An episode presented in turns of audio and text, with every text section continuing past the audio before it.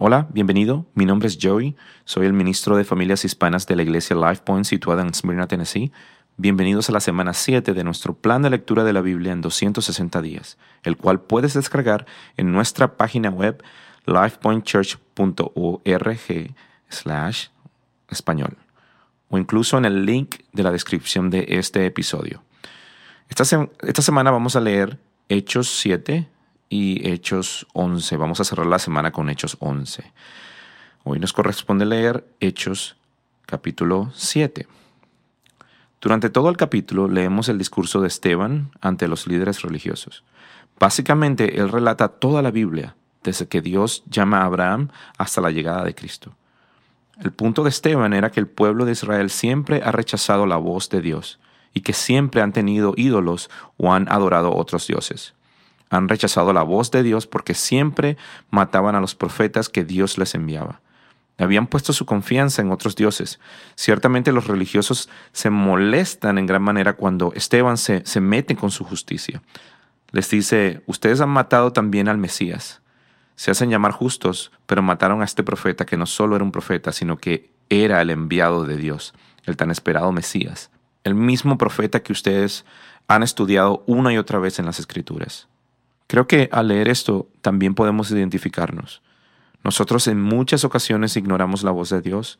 A veces ni leemos la palabra para no encontrarnos con un castigo o algo malo.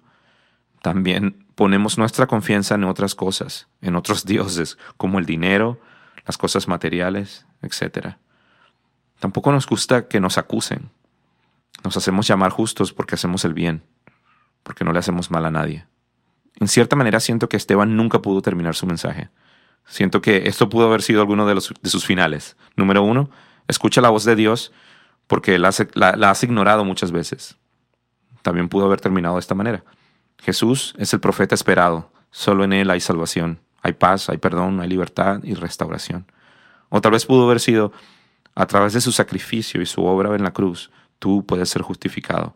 No por tus obras, sino por la fe en Él.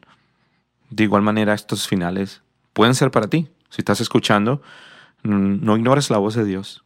Él es el tan esperado Mesías que puede dar libertad, paz, salvación y restauración a tu vida. Además de eso, es a través de la fe en Él que somos justificados. Es a través de la fe en Él que somos llamados justos. No por nuestra propia justicia ni por lo que creemos que es bueno o malo. Es por Él, por lo que Él hizo, por su obra en la cruz. Oremos. Padre, gracias por tu palabra ya que es como escuchar tu voz, Señor. Ella nos dirige a Jesús y vemos que desde el comienzo de tu palabra hasta el final, Jesús está allí, tu amor está allí, tu amor y tu deseo de reconciliarnos contigo.